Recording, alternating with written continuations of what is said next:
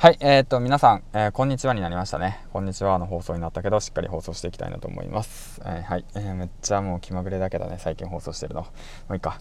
この番組は、池早無料メルマガのスポンサーの提供でお送りします。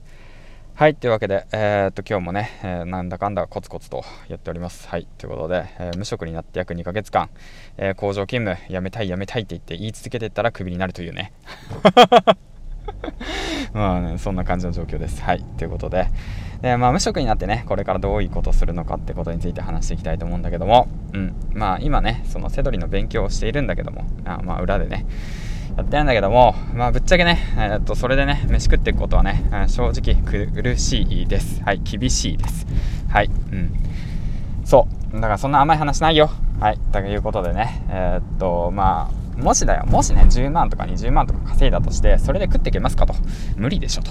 うん。ということで、えっ、ー、と、しっかりとね、地に足つけて、お金は稼ぎましょうということで、まあ、その、本業をね、やってる方は、その本業をね、その、あの、やめずに、えー、と、まずはコツコツやっていくのがベストですね。当たり前のことですね。はい、夢見たらいけませんよ。はい。ということで、えー、話進めていきたいなと思います。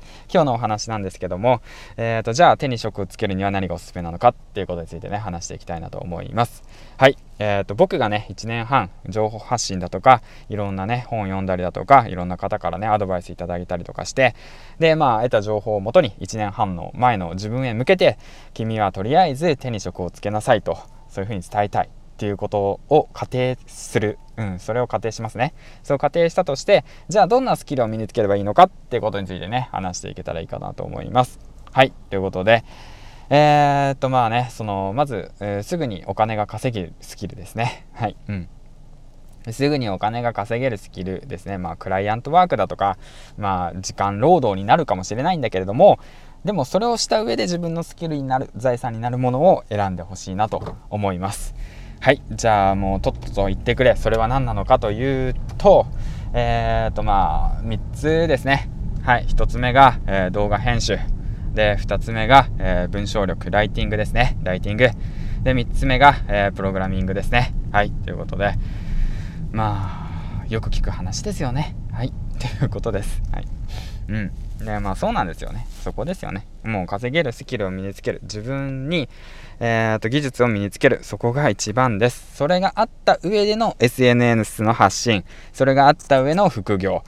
はい。その延長線上での副業です。はい。うん。もうねあのそこですよ。だからそのうまい話だとかねそういうのに乗っからずにもうとにかくコツコツ淡々とえー、っとね技術身につけていってください。はい。だから手に職ですね。だからまあ SNS マーケティングだとか、まあその何て言うんだろうマーケティング関係にして関係はもう実際のところもう何て言うんだろうな。手に職つけてからもう食っていけるようになって手に職をつけてからそういうのも学びつつでいいと思います。だからうんうんだからそうですね。そこですね。だからそうなんです。そこなんです。だから僕はこれからえー、っとまあプログラミングとねそうですねホームページ制作とかそういったものの技術を学ぶ学校に通います。はい、ということです。はい。うん、そうだね。1年半前の自分が聞いたらびっくりでしょうね。まさかね、えー、っと、ね、工場勤務ね、10年働いた工場勤務をね、えー、クビにされて、で、気づいたら、えー、学生になっているという、うん、不思議なことですね。はい。うん、まあ、そうなんですよ。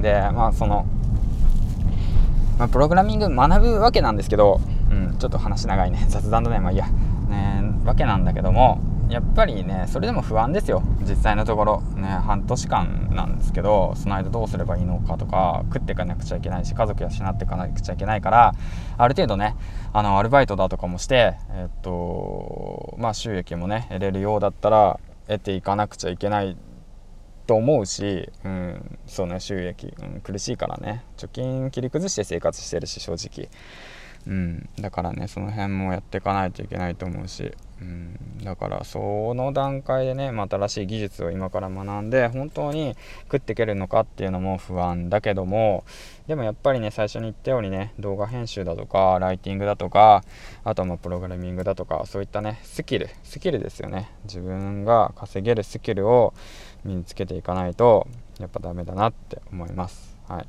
その上での発信活動。うん、その上での、えーと、行動だと思うんですよね、うん、もちろんねセドリもねすごくいいえっ、ー、と何て言うんだろうなその副業としては少しの一つの、ね、手段だと思うんですよね、うん、だけどまあこれもね人に合う合わないあると思います。僕はねたまたま、まあ、こうやって動くのが好きなんでしょうねきっと。あっち行ったりこっち行ったりなんか現場が好きなんでしょうねきっと。もうずっと工場で10年間働けるぐらいだから現場でね、うん、きっと合ってるんでしょうね。現場に行って実際に作業するっていうそのスタンスがもしかしたらまあ合ってんのかもしれないですね。家でカタカタもいいんですけど現場に出ていくっていうこともね好きなんでしょうね。まあこれも本当まあ自分もまあそっちの方が好きなのかもしれないっていうふうにね気づけたことはまあ挑戦してね良かったことなのかなって思ってます。はい。うん。まあそんな感じでなんかいろいろとねぐちゃぐちゃ話したわけなんだけど話まとめるとまあ副業もねいいんだけれどもしっかりとねそのまあ稼げるスキルを磨いてから、うん、手に職をつけてからですね。そしてからあとしっかりとね、えと副業やっていきましょうねということですね。それからもう本業がね本業がまあそういったマーケティングだとかまあそういった能力をね学べるものであるならばもうそこでねえっと学吸収して吸収してでそしてで副業に伸ばしていけばいいかなってまあ今思ってますね。お前が言うなよってお話なんですけど、まあ、僕もねそういった形でアドバイスいただきたいとかしてるわけなんで、ね、ぜひともね1年半の自分へまずはねいろんなことやるのもいいけど、ね、手に職つけて、うん、それで稼げるようになってってください。だからまあ SNS、Twitter 等やるのもいいけど、うん、それでねいきなり稼ぐことなんて無理なんで家族養っていくことも無理なんで、はい、もうだからもう現実を見ることも大切ですよと、えー、伝えておきたいです。はい、では銀ちゃんでした。次回の放送でお会いしましょう。バイバイ。